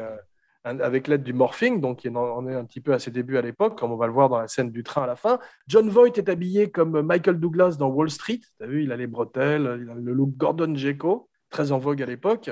Et ils ont pas. euh, Brian De Palma, on sent qu'il n'aime pas beaucoup Emmanuel Béard parce qu'il il l'habille comme une euh, secrétaire un petit peu euh, average pendant toute la première partie du film. Ce qui est bizarre, c'est que non, non, il l'a- il l'aimait beaucoup. hein. C'est lui qui l'a choisi. euh, Ah bon, c'est ouais. lui qui l'a imposé. Alors, ce qui est assez curieux, c'est qu'il l'a filmé très bien par rapport à Michel Pfeiffer. Dans Palma était, il était assez copain avec, euh, avec Régis Varnier, le réalisateur français. Et en fait, vu, c'était Varnier qui faisait un film avec Emmanuel Béard à l'époque et il avait montré des rushs à, De Palma. Parce que je crois pas que De Palma la connaissait plus que ça, je crois même pas du tout. Et c'est en la voyant dans le film de Varnier qu'il a, qu'il a, qu'il a voulu la rencontrer. Il a, il a, sais pas, je pense qu'elle devait lui, elle, a dû lui taper dans l'œil, mais, mais il la filme un peu comme une bimbo. euh, enfin, pas je suis très d'accord que le, le euh, rôle n'est et- pas très intéressant. Et il dit Et- lui-même et- que ça ne s'est pas, bien passé, effectivement, au niveau de la- de l'alchimie et- entre Cruise et elle sur le plateau. quoi. Ça se voit. Bah, il a dit en Elle est, à fait. peine, quand- elle est à peine filmée, hein, si tu regardes Emmanuel Béard. Elle est à peine filmée. Elle est euh, Ouais. toujours en oblique. euh, Il n'y a Ouais. pas de très gros plan d'elle. Et puis en plus, Non. elle, euh, elle paraît décalée dans son jeu. C'est-à-dire qu'elle est très intense dans son jeu et ses regards, où il n'y a Mm. pas lieu, tu vois, parfois. C'est. euh, C'est surtout qu'ils ont coupé des scènes aussi. Enfin, il y avait plus de scènes euh, qu'ils ont enlevées. Et, surtout, euh, bah, je crois après que. Ouais, ce qui est bizarre, c'est que Binoche, qui à un moment. euh, Enfin, au départ, De Palma, il voulait prendre Binoche, qui était à l'époque la fille euh, un peu connue parce qu'elle avait eu un Oscar pour Le Patient anglais. Et je crois que Binoche, en fait, il y avait un problème de, contrat. Je sais pas, ils n'ont pas réussi à se mettre d'accord. Je sais pas si c'est sur le pognon ou si sur. Et, en fait, tu te dis que ça aurait sûrement été très différent parce que Binoche aurait sûrement pas joué ça dans le côté bimbo, lèvres, en avant. Hmm. mais je suis pas sûr que le, le film aurait été. Enfin, je pense pas que le rôle aurait été beaucoup, beaucoup euh, réécrit pour Binoche. hein, je pense pas. quoi. Il y a un rôle dans l'émission Impossible qui est très ingrat et très difficile probablement à faire, qui est le rôle du hacker. Tu sais, c'est euh, Barney, c'est Greg Morris dans la série. Là, c'est Ving Rhames, transfuge de Pulp Fiction deux ans auparavant. C'est toujours ce personnage qui est tout seul dans le noir avec son ordinateur et qui participe jamais à la mission véritablement, mais simplement en souterrain. Vu le nombre invraisemblable de plans de téléchargement qu'il y a dans ce film. Avec des- exactement, avec des, avec des vieux ordinateurs très gros, très lourds. t'as vu Ouais. Il faut se rappeler qu'à l'époque, là, c'est un des premiers films où tu vois l'Internet jouer un rôle dans le film, tu vois, les salons de discussion, les trucs qu'on connaît. Maintenant, aujourd'hui, ça nous paraît ringard parce qu'on est habitué à, à l'Internet, mais il faut quand même voir qu'en 1996, moi, par exemple, je me souviens quand je l'ai vu, euh, quand j'étais allé à Londres en 95, je savais à peu près ce qu'était Internet, mais c'était encore le truc, tu sais, où on se connectait avec des. Je suis même pas sûr qu'on avait encore Internet à l'époque. Je crois que ça a commencé en 95 en France, tu sais, avec, la, avec le téléphone euh, où il Ouais. fallait. Mais lui, je me souviens, il avait déjà un truc où il était euh, à Londres, il y avait son ordinateur, il était connecté en permanence sur Internet, tu vois. Ouais. Euh, et, euh, et, donc, en fait, ce personnage que tu vois dans le film, où tu vois Cruz qui est toujours en train de chercher, ça, c'est vraiment De Palma chez lui, si tu veux. Le mec qui passait sa vie sur Internet. C'est drôle, mais c'est très difficile de rendre intéressant et sexy, entre guillemets, un hacker. Ils ont essayé dans un film qui s'appelle euh, Swordfish, Opération Swordfish, tu te Ouais, rappelles oui. où, où Hugh, Hugh Jackman buvait du vin rouge et, et hackait un ordinateur euh, de façon sexy. Et c'était une des scènes les plus ridicules qui soit. Ouais, ouais. Ali Berry avait touché 100 000 dollars pour montrer ses seins. Un bonus. Elle les a mérités. Il valait largement ouais, 50 000 chacun. Je me souviens, tu vois, que les emails à l'époque, c'était encore un truc qu'on connaissait pas bien, tu vois, parce que moi, je me souviens quand je faisais mon bouquin avec lui, il me dit à un moment, euh, c'est quoi ton email? Et moi, je savais pas de quoi il parlait, tu vois. Euh, parce Ouais. qu'on on- on était plus qu'à ce point-là, c'est-à-dire on savait pas ce que c'était qu'un email en 94, 80, 94, 95. Et, et, euh, et, et tu sais, dans le film, tu vois à un moment des, des, quand il, il rédige un email, je crois que c'est la première fois que dans un film, j'ai vu quelqu'un rédiger un email, tu vois, et tu vois là, il y a un petit visuel avec une enveloppe qui s'en va comme Mm. ça, c'est un truc qu'on ne voit jamais normalement, tu vois, avec ça qu'ils avaient créé pour le film. Et je crois que c'est la première fois qu'on voit un email, que je voyais un email au cinéma. Mais dans les années 90 euh, et au début des années 2000, c'est drôle de voir comment le cinéma américain traite l'Internet. Parce qu'il est quand même. euh, Ça date de quand Ça date de quand You've Got Mail avec Meg Ryan? Moi, je crois que c'est après, hein. Bonne question, effectivement. Ouais. C'est pas 2000 ou un truc comme ça? Je sais pas. C'est possible. Les, les masques, j'ai trouvé, sont à peine mieux faits qu'à l'époque de Martin Landau, à l'époque de la série. Oui, oui. Surtout là, Non, dans ce la qui était première scène. Ce qui était génial dans la série, c'est que tu avais soit il y avait des masques, soit Lando avait des masques atroces, où on voyait les, les rajouts, la, la poudre par-dessus, etc. Soit il se penchait, il mettait le masque et c'était l'autre acteur. Le- tu vois, et là, c'était génial. Ça. J'adore ça. Mais Tom Cruise joue bien avec le maquillage. Quand il joue le rôle de ce sénateur au début, on se rend compte qu'il est bon avec du latex, Oui. parce qu'il le faisait bien aussi quand il est euh, dans les stats ou quand il est dans le rôle de Grossman, tu sais, cette espèce de producteur immonde dans euh, ce Oui, film, Tropic, euh, Tropic Thunder. Tropic Thunder. Voilà, donc il est très bon avec le latex, alors que Nicholson n'est pas bon avec du latex. En Joker, il est, il est handicapé par le maquillage, et dans Wolf, il n'est pas terrible non plus. De Palma, il nous avait dit le contraire, je me souviens. Il nous avait dit que Cruz était incapable de, de bien jouer avec un, avec un maquillage. quoi. Ah, c'est drôle. Ah Et ouais. que c'était notamment le problème qu'il y avait dans la première scène euh, quand il interroge le mec. Et tu sais, il a, il, a, il a un masque un peu grossier dans la première scène, là, quand il interroge le gars, là, quand Mm. on voit Béard qui est, Ouais, qui est couché ouais, ouais. et tout ça.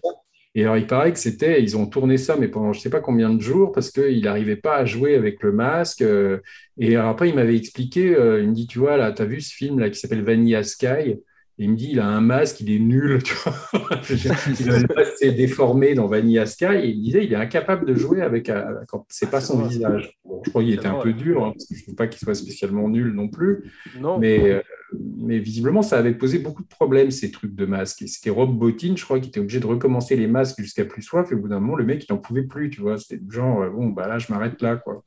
Je crois que c'est souvent une question de claustrophobie, tu sais, les, les histoires de latex, de masque, etc. Les acteurs supportent pas. Et à bout d'une heure, ils veulent l'arracher, ils supportent plus rien. Et euh, c'est ce qui est arrivé à. que, que- que Tom Cruise était un mec très préoccupé par son apparence, tout ça. Et alors, le masque a lui donné une gueule un peu. euh, Enfin, on voyait que c'était du plastique, tu sais, il avait peur d'être ridicule, tu vois. Donc, euh, c'était. Mais rien que la préparation d'un masque de latex comme ça, où tu dois mettre deux pailles dans ton nez et passer euh, quelques heures dans la- avec la tête euh, engoncée dans la glaise, ça doit être terrifiant, ça aussi, comme Ah impression. ouais, ça, c'est... Moi, je pourrais pas du tout. moi, ça. Claustro comme je- suis, je pourrais pas. Edward J. Robinson avait renoncé à la planète des singes à cause de ça. Il devait jouer Ah ouais? Zaius. Ouais, et il, a, il, a, il avait passé les essais, déjà, ça avait été très dur pour fabriquer les masques et tout. Et le premier jour de tournage, il est devenu fou. Il, il a dit J'arrête, je peux pas continuer. Il s'était tout arraché. euh. Ah waouh, ça m'étonne. Nicholson a eu une, une réaction allergique à la colle dans- sur le Joker, la colle qu'il utilisait pour, le, pour le masque aussi. Gary Oldman ne pouvait pas supporter son maquillage de vieillard, bien sûr, dans Dracula.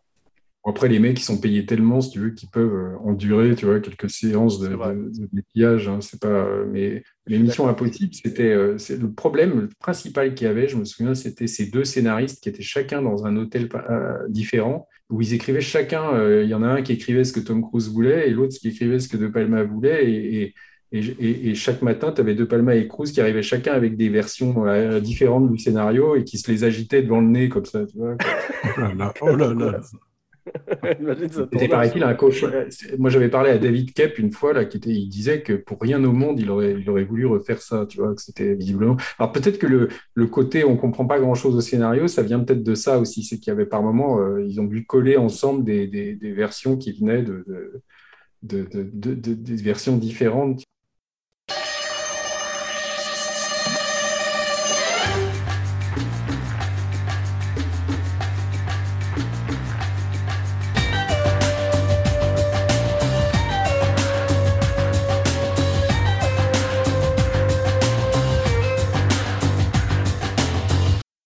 J'aime bien quand De Palma montre ses racines de films d'horreur, que ce soit la mort d'Emilio Estevez, qui est très gore. T'as vu, c'est digne de saut, Mm. Ouais. avec les pointes qui sortent et tout. Ou tout ce passage à Prague où on est dans un film d'horreur, quand elle est attrapée derrière la grille et qu'on voit pas Jean Reno au début, ça fait Ouais. très très peur. On est dans un giallo, on est dans un univers que maîtrise formidablement De Palma. Et c'est ça la force des Missions Impossibles, c'est que le fait de changer de metteur en scène et de prendre des metteurs en scène qui sont des vrais metteurs en scène, c'est que les films ont une véritable identité euh, visuelle contrairement à toute une époque de James Bond. Même, je regardais où on était James Bond à cette époque, c'est l'ère Brosnan qui a commencé un an auparavant, Mm. et on entre dans un univers visuel un peu plus générique, ce qui n'est pas le cas des Missions Impossibles, qui, même aussi ridicule soit-il avec le deuxième, a quand même cet univers de John Woo avec ses, ses colombes qui reviennent. Non, ce que De Palma, il a, ce que De Palma, il a amené un peu, c'est le côté film de conspiration américain des années 70, tu vois. C'est-à-dire Ouais.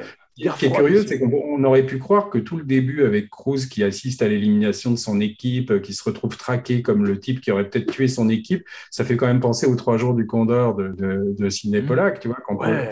et, et en fait, c'est pas du tout Pollack. Moi, je pensais que c'était Pollack, tu vois, qui dans, dans quand il développait Mission Impossible avait peut-être. Alors qu'en fait, non, c'est De Palma qui a, qui a voulu faire ça, tu vois. Et après, quand tu vois euh, Cruz qui est après quand il quand il est revenu, tu vois, euh, qui va se planquer dans sa chambre là, qui commence à envoyer les mails et tout, il, il, il entend du bruit, tu vois, et, et il a le fantasme de voir John Voight arriver, tu vois, avec du sang partout sur la chemise, et, et ça fait penser à la scène de Marathon Man, tu sais, où tu as Dustin Ouais. Hoffman qui voit Roy Scheider arriver comme ça, et, Oui, c'est et vrai. c'est c'est vrai. la, c'est la culpabilité euh, de, de- Alors qu'en fait, c'est Béard qui arrive, mais il a une espèce, dans son demi-sommeil, il, il voit, et ça fait vraiment penser à Marathon Man, tu vois. Quoi. Absolument, tu as tout à fait raison. Tu as un peu les fantômes de la, de la, de, de- des films de conspiration ou de, de, fi- de films américains des, des- des années 70, comme ça, qu'à mon C'est avis. ça qui en il fait un Mission Impossible à part par rapport aux autres qui effectivement rejoindraient une formule beaucoup plus de films d'action. euh, Chez Macquarie, il y, a des, il y a des trucs où ils ont un peu repris des choses du De Palma de temps en temps. Quoi. Ouais. Dans le, De Palma a euh, refusé de faire la promotion, donc il, a quand même eu une mauvaise expérience. Vu, il a, il a refusé de faire toute la promotion du film, j'ai vu. Ah ouais, et puis je me souviens, ça avait fait un gros ramdam parce que tu avais. moi, j'avais rencontré, la, quand, quand je connaissais William Friedkin, j'avais rencontré sa femme, la Sherry Lansing, et, et comme qui, qui était celle qui dirigeait Paramount à l'époque de ce film. Et moi, j'en avais profité pour l'interroger un peu, tu vois, et, et, euh, elle m'avait dit que ça avait été terrible parce que elle- elle- De Palma avait disparu et ils étaient persuadés en fait que c'était parce qu'il aimait pas le film, tu vois. Hum, hum. Et, et ils n'arrivaient pas à savoir où il était. Il avait foutu le camp et il s'était enfermé en fait dans un motel, tu vois. Et je sais qu'à la, à la, à la- à la- à Le l'époque, Motel il, avait- Bates. il avait des problèmes dans sa vie euh, personnelle. Il- je ne sais plus s'il était en train de divorcer ou de, il s'était marié et il a divorcé carrément six mois après, je crois. Enfin, et, et donc, il, il avait coupé les ponts, avec personne ne savait, et donc il n'est pas venu à la première. Et il paraît que Tom Cruise l'avait très très mal pris, tu vois, en croyant qu'il désavouait le film, quoi, tu vois. Ah. Et donc, ils avaient la trouille qui, qui donne une interview pour dire euh, je déteste le film et tout ça. Et quand ils ont appris qu'on faisait un bouquin euh, sur, euh, sur d'interview avec De Palma, parce qu'on a été obligé de le prévenir pour avoir des droits sur les photos, ils nous ont envoyé des mecs, enfin par, par courrier, hein, des, des- des avocats de son, son cabinet, euh, qui ont demandé à, à ce qu'on envoie le, le- le chapitre où il parlait de Mission Impossible, tu vois, avant de nous donner l'autorisation, pour pouvoir lire ce qu'il disait. Wow. Alors on leur a envoyé, mais c'était en français, on l'avait déjà, on l'avait déjà complètement traduit. Donc ils ont à leurs frais traduit, le, le retraduit en anglais le, tout le passage. C'était long, hein, et ils nous l'ont renvoyé pour qu'on approuve la traduction. Et à partir du moment où on avait approuvé, il fallait qu'on s'engage à ne rien changer au texte. Tu vois, il fallait pas qu'on rajoute un truc, qu'on enlève un truc, sinon ils nous donnaient pas la- l'autorisation pour utiliser des photos de Tom Cruise. C'est drôle parce qu'ils m'ont demandé de faire la même chose pour le podcast aujourd'hui, donc je dois leur envoyer. là. Alors, tu sais, ça me fait penser quand même à ces mecs qui doivent payer leurs avocats, je sais pas combien de milliers de dollars euh, tous les jours. Donc, les gars, ils font du zèle, tu vois, il faut vraiment que, que montrer, tu vois, on, a, on, a, on, a- on assure là. Mais je pense qu'il était quand même un peu nerveux, comme De Palma n'avait pas du tout parlé du tout de ce film nulle part. Il devait être Ouais. nerveux de dire quoi, il parle à des Français. Est-ce qu'il va pas euh, raconter des trucs, tu vois, euh, sur euh, comment ça s'est mal passé Donc, ils étaient Mhm. très nerveux de ça. Et en fait, on, on l'a, on quand même pas respecté, puisque là, dans la- les dernières versions du bouquin, on a rajouté plein de trucs, et notamment que Cruz se comportait très mal avec Emmanuel Béard. Ça, c'était pas dans la première version, tu vois. Ah, intéressant, ouais. Et ça, il il nous l'avait pas raconté à l'époque hein, aussi. Ouais. J'adore la scène de l'aquarium, bien sûr, où Tom Cruise fait sa cascade lui-même. C'est très spectaculaire. C'est la première fois où il commence quasiment à courir dans les films. Il s'arrêterait plus euh, jusqu'à aujourd'hui. Et euh, il prend vraiment des risques. As vu, on voit qu'il escalade. Il est obligé de sauter des chaises qui sont emmenées par ces litres, ces hectolitres d'eau. Et il y a un truc qui est formidable, c'est qu'au début, il y a une scène qui est devenue un peu cliché depuis. C'est l'espion qui observe chacun des membres de l'équipe et qui arrive à voir chacun des personnages du restaurant qui étaient présents précédemment grâce Mm. à son extraordinaire sens de l'observation, un truc qui vient des Sherlock Holmes, bien sûr. Mais je ne sais pas si vous vous rappelez, dans, le, dans un des Triple X de Xander Cage, avec euh, Vin Diesel, il avait ce même pouvoir, Vin Diesel. Il était comme ça sur une Mhm. place de village, avec Tony Collette, qui jouait le rôle de son M, et il lui disait à gauche là-bas, le type avec un sandwich, il a mis du ketchup. Personne ne mange du ketchup dans ce village. Et à chaque fois, et c'était la même version de la scène, mais avec euh, Vin. La scène dans le restaurant, là, quand il est avec euh, Kittredge, là, et qu'il il repère justement tous les mecs qu'il avait vus. En fait, c'est souvent une scène que tu vois dans des films de De Palma. C'est-à-dire un type qui est dans un décor, et il est le seul à voir quelque chose que personne ne remarque. Tu vois, quoi. Ouais. C'est- Et, il- on le voit dans pas mal de ses films, ça, dans Dress to Kill, dans, dans, dans Blowout, dans. Blowout, qui est aussi un, même un film Scarface parano des années 70. Voilà. Donc ça, c'est un truc qu'il aime bien faire, tu vois, où c'est, sur le voyeur, sur le regard, sur le, un peu le voyeurisme comme ça. Ça, je pense que c'est une scène qu'il a, qu'il a, dû euh, inventer lui-même. Le coup de l'aquarium qui explose, en fait, euh, je sais qu'il avait été impressionné, je me souviens. Il- m'en a parlé des années après, mais je, pense que c'est moi qui ai fait la relation avec Mission Impossible. hein, il ne l'a pas dit comme ça, mais il avait été très impressionné par la séquence de fusillade de l'année du dragon de, de Cimino où il y a des aquariums qui explosent à la fin. si tu veux. Voilà. Et il se trouve en fait que Cimino avait voulu battre De Palma à son propre jeu de Scarface, tu vois, quand il y avait la fusillade dans le Babylon Club, tu vois. Donc il avait voulu, comme c'était Oliver Stone qui écrivait les deux, les deux scénarios, il avait voulu faire mieux que la fusillade de, de Scarface, tu vois. Et ce qui est rigolo, c'est qu'après, en voyant l'année du dragon, De Palma inconsciemment, je pense, a, a repris l'idée des aquariums dans, dans, euh, dans Mission Impossible. quoi. Vous avez vu que l'adjoint de Tcherny, le méchant, enfin de Kittredge, ressemble un peu à Peter Graves. Je sais pas si c'est fait exprès. L'adjoint. C'est un mélange de Peter Graves et de Leslie Nielsen. Ah oui, mais lui, tu sais qui c'est Lui, c'est- lui c'est un vrai, euh, c'est un vrai marine en fait. C'est ce Ah. gars-là. C'est Dale. Dye, il s'appelle. Ah, c'est pas lui qui- Outrage, qui- c'est C'est ça? lui qui, qui forme les soldats sur les films aussi. Il joue dans Outrage et c'est lui qui avait filmé les, les soldats pour Platoon et c'est ça qui l'a lancé un petit peu dans le métier du, du cinéma, tu vois. C'est lui, un-. Ok, ouais. intéressant. Tu l'as vu, je pense, dans, dans peut-être surtout des films d'Oliver Stone, je pense, et puis euh, et, et, euh, et- et Mission Impossible. Et, euh, et je pense que dans Mission Impossible, il y avait une nana aussi, il m'avait raconté, qui, qui était une vraie espionne, qui avait, qui avait formé Emmanuel Béard. Mais enfin, je sais pas vraiment à quoi, parce que enfin, qu'est-ce que tu la vois faire mais Emmanuel Béard comme vraiment truc d'espionne euh, dans le film, tu vois pas Ah, grand-chose. terrible. Et Reno, c'est un peu, euh, il joue le rôle de Peter Lupus, le culturiste, mais en beaucoup moins bien bâti. Et plus méchant. Ouais. Et plus méchant, effectivement, puisqu'il s'avère être un traître comme tout le monde. Spoiler alerte. La séquence de Langley, cette extraordinaire séquence dont on parlait, elle est vraiment un des points forts du film, quand même, où Tom Cruise a été obligé de lester ses chaussures avec des pièces en plomb pour arriver à faire cet extraordinaire numéro, d'acrobate. On dirait le cirque du soleil. Il a il a la- il a l'agilité et la grâce d'un danseur. Et là, on voit effectivement euh, tout son talent. Ce qui était marrant dans cette scène, c'est qu'ils ont mis longtemps à la tourner parce que il paraît qu'à un moment, t'avais- il avait appelé Renault pour que Renault vienne, parce qu'ils ont fait des retakes après, je crois. Ça, ils l'ont tourné je sais pas combien de fois. Et alors, donc, Renault avait été obligé de, alors qu'il était rentré en France, il avait été obligé de rentrer à Londres pour tourner pendant une journée. Et en fait, il les a tous plantés parce qu'il il fallait qu'il aille voir Stanley Kubrick chez lui, tu vois, qui commençait déjà à parler d'Ice White Shut. En ils sont à- voilà, ils sont tous retrouvés à attendre euh, une journée entière euh, sans rien faire euh, sur le truc parce que l'autre était chez Kubrick, tu vois. C'est drôle.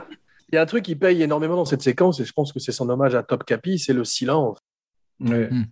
Alors qu'à l'époque, il y aurait eu beaucoup de musique derrière, musique de suspense euh, plus générique, alors que là, effectivement, tout le talent de De Palma ressort dans ce silence extraordinaire de cette antichambre totalement stérile, comme un film de Kubrick.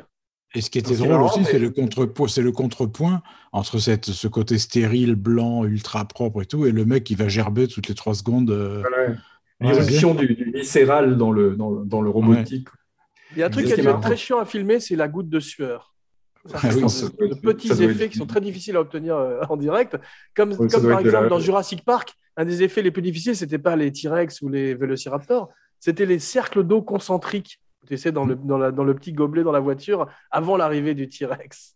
Mais là, je pense que la, la goutte de sueur, c'est un truc euh, de- fait par image de synthèse, non? Ça doit pas être une Pas sûr, à mon avis, c'est très digital quand même un peu encore. C'est très découpé, hein. C'est très Ouais. découpé la scène. Très donc, euh, je découpé, pense mais c'est bien fait. Ouais. Très Hitchcockien. Ouais, ouais. Je sais qu'au début du, quand ils ont commencé à préparer le film, en fait, il, était obsédé par cette histoire que ça faisait longtemps, hein, qu'il voulait faire un film sur un casse. Et euh, l'idée de, de, de, la scène de l'anglais, hein, c'était quand même un peu faire euh, comme un casse. Et son, il avait un copain qui, qui était scénariste euh, de Scorsese et qui était ancien critique de Time, qui s'appelle Jay Cox, et qui, qui lui avait en fait préparé des films comme ça où il y avait euh, ce qu'il pensait être des casses euh, très euh, spectaculaires, tu vois. Et, en fait, il y avait Top Capi dans le, dans la, il a quand même repris la, la, la scène de Mhm. Topkapi, t'as un gars qui est pendu comme ça et qui va chercher, euh, qui va cambrioler un bijou, enfin dans le, le film de Jules Dassin. hein. Ouais. Et, et- et c'est quand même, c'était ce qui est marrant, c'est que c'était la scène qui avait donné à Bruce Geller, enfin le film qui avait donné à Bruce Geller l'idée de Mission Impossible et que c'est ce film-là qui est réutilisé dans le film cinéma après, tu vois. quoi. Ouais, Top ouais. Capi est quand même un, un film important pour Mission Impossible, donc tu vois. Mais, euh, vrai. Ça avait été donc préparé par, je me souviens, Jay Cox, parce que moi je l'ai connu, Jay Cox, et ils, ils avaient passé, euh, euh, je sais pas, un mois à, à discuter de- des meilleures scènes de casse qu'il y avait eu au cinéma. Il était obsédé par l'idée de, re- de faire le- un des plus beaux casses, tu vois. Que, C'est vrai que c'est très cinématographique. Il paraît que Reno s'est pas très bien entendu avec Tom Cruise. Non. J'ai entendu Non, mais dire qu'il Reno lui, a était- offert, il lui a offert une édition rare d'un livre de Molière et que Tom Cruise l'avait à peine remercié. Je crois qu'il l'avait mal fait.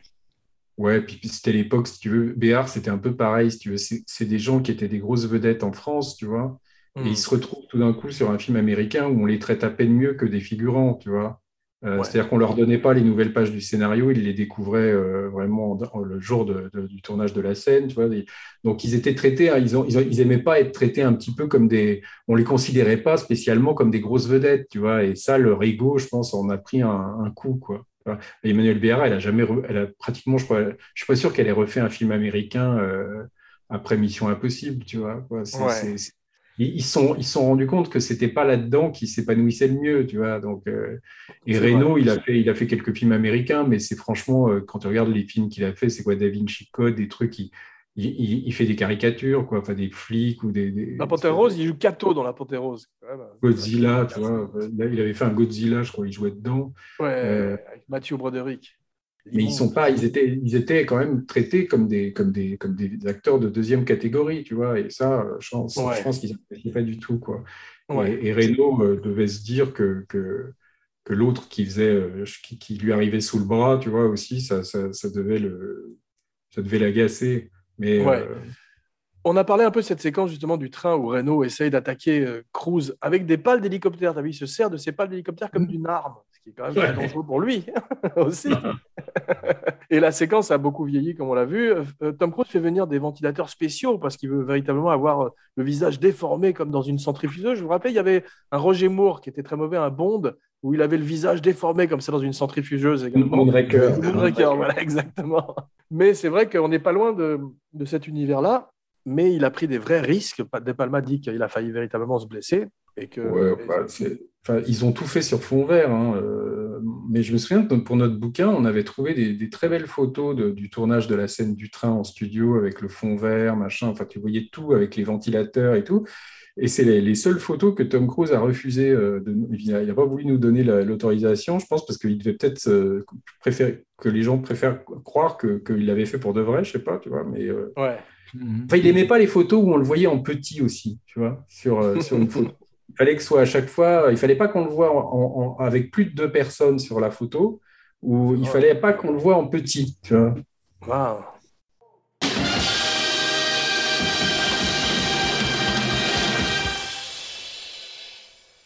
Bien, mes cinébodies, mission accomplie. Merci pour ce voyage au pays des faux semblants et des jeux de miroirs. On se retrouve bientôt pour une surprise. En attendant, n'oubliez pas de liker, de partager, de commenter partout où on écoute des podcasts, plus une bonne critique et 5 étoiles sur iTunes. Et n'oubliez pas de souscrire à la chaîne Abracadapod sur YouTube avec les fantastiques vidéos de Romain Lenoff. Voici venu l'heure de dire vos noms et vos catchphrases. Laurent Vachon, bonjour chez vous, tu vois, c'est toi là, c'est moi le prisonnier. Philippe Sedbon, j'ai pas de catchphrase.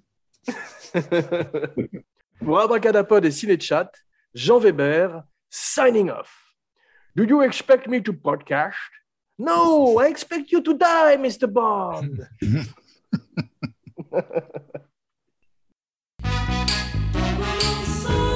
I dig rock and roll music. I can do the twine and the jerk. Wear strictly continental suits and high collar shirts. I've got a reputation of being